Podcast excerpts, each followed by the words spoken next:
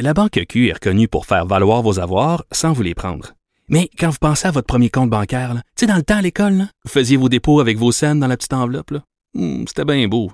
Mais avec le temps, à ce compte-là vous a coûté des milliers de dollars en frais, puis vous ne faites pas une scène d'intérêt.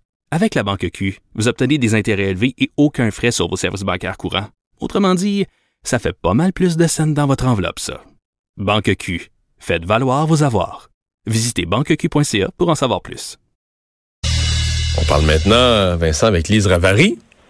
Il semble-t-il a une annonce à nous faire euh, aujourd'hui. Bonjour Lise. Ben oui, allô, écoute, Bonjour. c'est- c'est même une avant-première pour vous parce que ça sera officiel demain matin dans le journal. OK. À partir d'aujourd'hui, je ne collabore plus avec la station CJD, la radio privée anglophone de Montréal.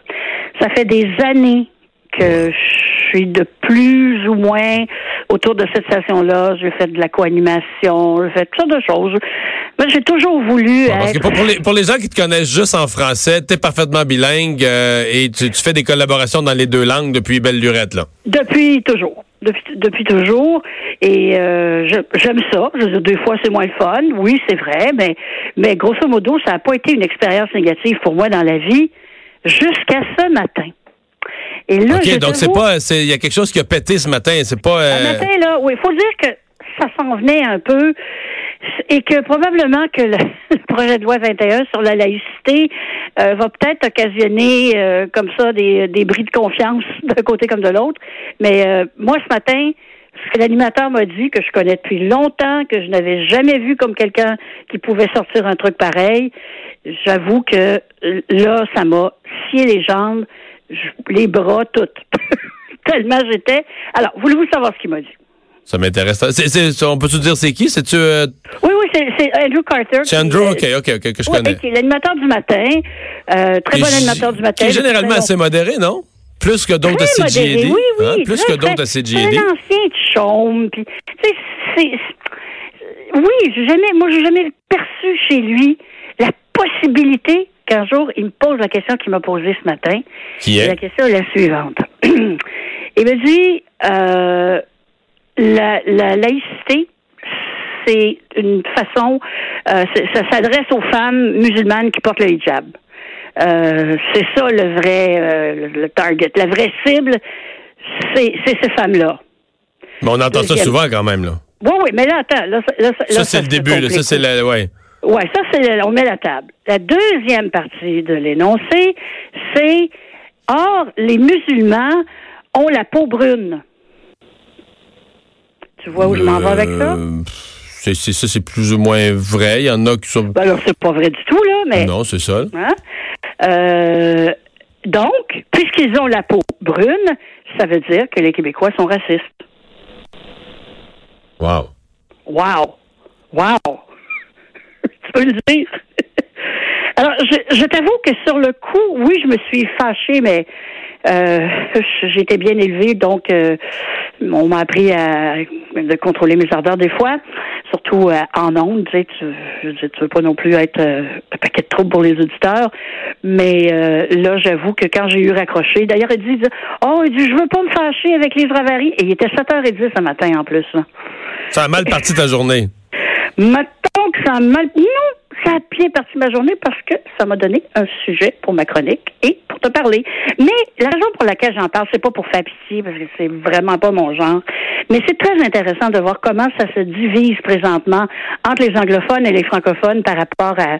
J'ai l'impression que du côté des anglophones, je trouve la réaction à ce jour euh, plus euh, extrême que pendant la charte des valeurs. C'est bizarre, hein? Ça, ça, ça, pour moi, ça, ben, j'ai peut-être l'impression que celle-là, je s'imagine qu'elle elle va vraiment passer parce que ça faisait partie du programme, puis parce que aussi, évidemment, il y a la clause non-obstant qui, dans la tête de ces gens-là, vient Parce que la charte des valeurs, elle est, de euh, ouais, la charte des valeurs, elle est beaucoup plus loin. Bien, la charte des valeurs, C'était tous les fonctionnaires, tous les employés de l'État, là. Absolument, absolument. Donc, non, il y a, y a quelque chose qui a accroché cette fois-là, mais comme je te dis, y, il y a deux côtés. Tu connais la célèbre Barbara Kay. Oui. qui a, qui a Qui a inventé l'expression Québékistan en 2006. Ouais, ouais, mais qui a salué, là. Mais là, qui a comme elle a eu comme une, euh, une un moment. Euh, je l'ai dit hier, avec, j'en ai parlé avec Antoine Robitaille. Euh, elle est pas, elle est plus toute jeune, Barbara, et, et elle, elle me racontait cet été qu'elle a fini par comprendre les aspirations des Québécois francophones et qu'il n'y avait rien de mal à la loi 101 et qu'il y avait je, la regardais, je disais, as-tu bu quelque chose, mangé quelque chose? C'était normal. Mais quand j'ai lu son texte dans le National Post cette semaine. Mais qui a fait beaucoup de bruit, qui a fait beaucoup de bruit au Canada anglais, son texte, vraiment. Ben, je comprends que ça a fait du bruit. En plus de ça, de la personne qui, qui, qui pendant tant d'années, qui a été euh, ce que j'appellerais une journaliste militante euh, pour euh, contre la loi 101. Et euh, non, elle, elle, elle, me disait, je lui ai parlé hier soir, elle, elle comprend, elle comprend le contexte, elle comprend que c'est pas du complètement une ouverture complètement différente. Et puis il y en a aussi à Toronto. Il y a Terek Fatah qui est un commentateur euh, euh, un peu un peu euh, Jimila Benhabib des, des, des anglophones mais, Mais, je voyais Alice quand même. J'essaie de me souvenir un sondage qui a été fait. Puis chez les, on comprend que chez les francophones, le support à, la laïcité, au projet de loi sur la laïcité, est plus fort que chez les non francophones. Oui. Mais chez les non francophones, c'est pas comme si c'est pas comme la souveraineté. Mettons la souveraineté, l'appui chez les non francophones était quasiment à zéro, là. 2-3% puis je pense genre un métro, un ou deux. Presque. Mais là, dans ce cas-ci, là, dans ce cas-ci, l'appui à le projet de loi sur la laïcité chez les non francophones, dans les, sondages, c'est une quarantaine de pourcents, je pense. C'est pas, tu vois, c'est pas zéro? Oui, c'est 43 Bon, mais tu vois, il y a une base de gens.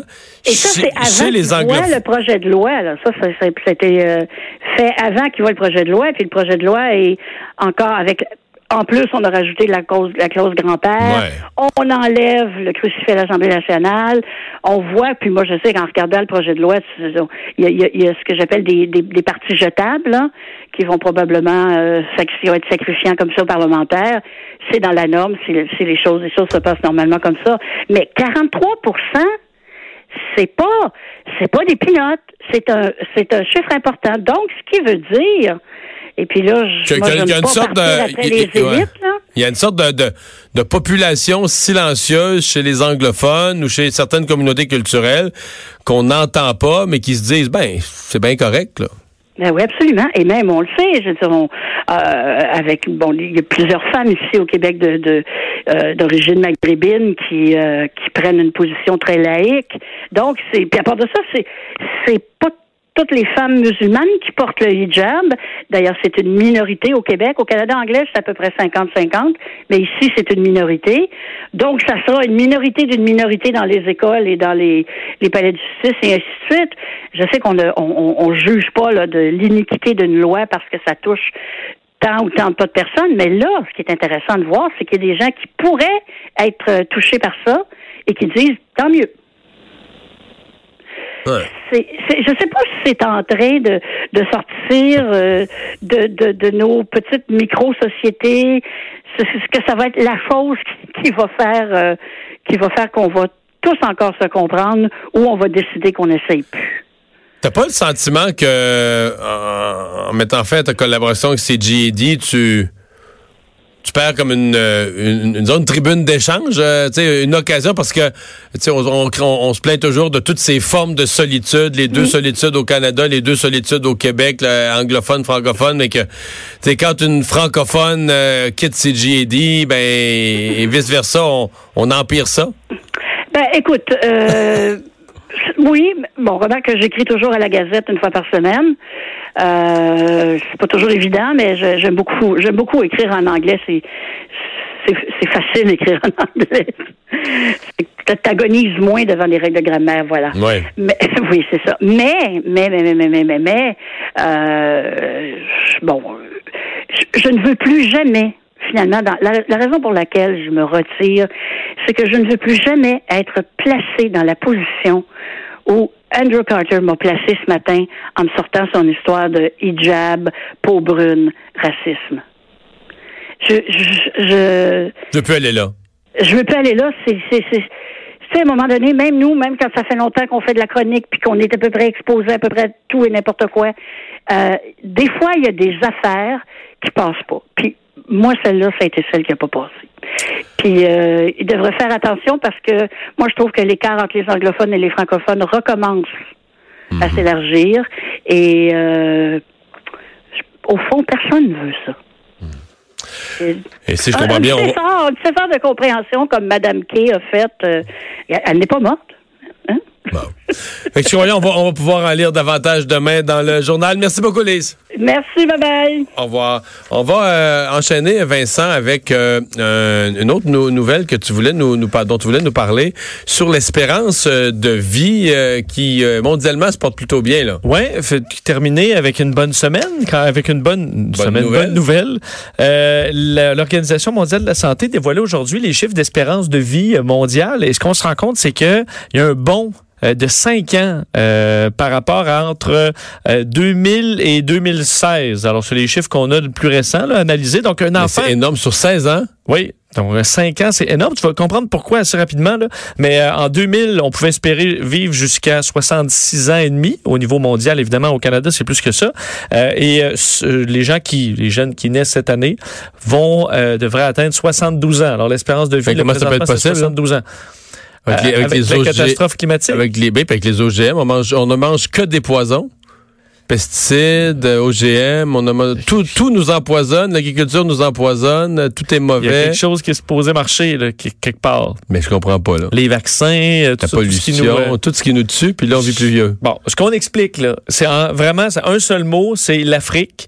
Euh, chute spectaculaire des décès d'enfants euh, de moins de 5 ans euh, dans les dernières années. Là. Paludisme, rougeole, toutes les, ces maladies-là qui affectaient les enfants. Il y avait un grand problème de euh, décès Qu'est-ce qui a amené enfants? ça? Je pense que c'est la La vaccination. Ben, vaccination.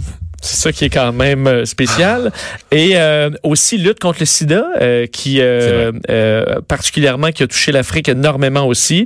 Alors c'est- Parce qu'en Amérique du Nord, on- nous, on contribue plus à ça. Ça, L'espérance de vie augmente plus, même à cause du fentanyl. C'est fou. La crise du fentanyl coûte la vie à tellement de jeunes. On l'a vu dans l'Est canadien, on l'a vu dans plusieurs États américains.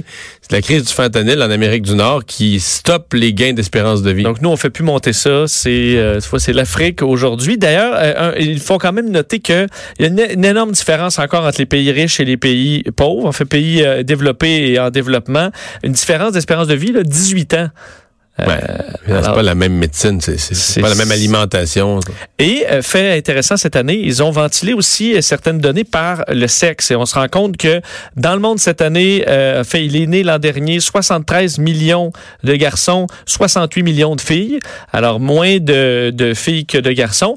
Par contre, les femmes, vous avez l'avantage de vivre plus longtemps. C'est encore le cas, 74 ans en moyenne versus 69,8 pour euh, pour les hommes. Et comment on s'explique ça encore Ben euh, plusieurs plusieurs raisons. Euh, on parle de euh, entre autres euh, bon le suicide, c'est 75% des des hommes.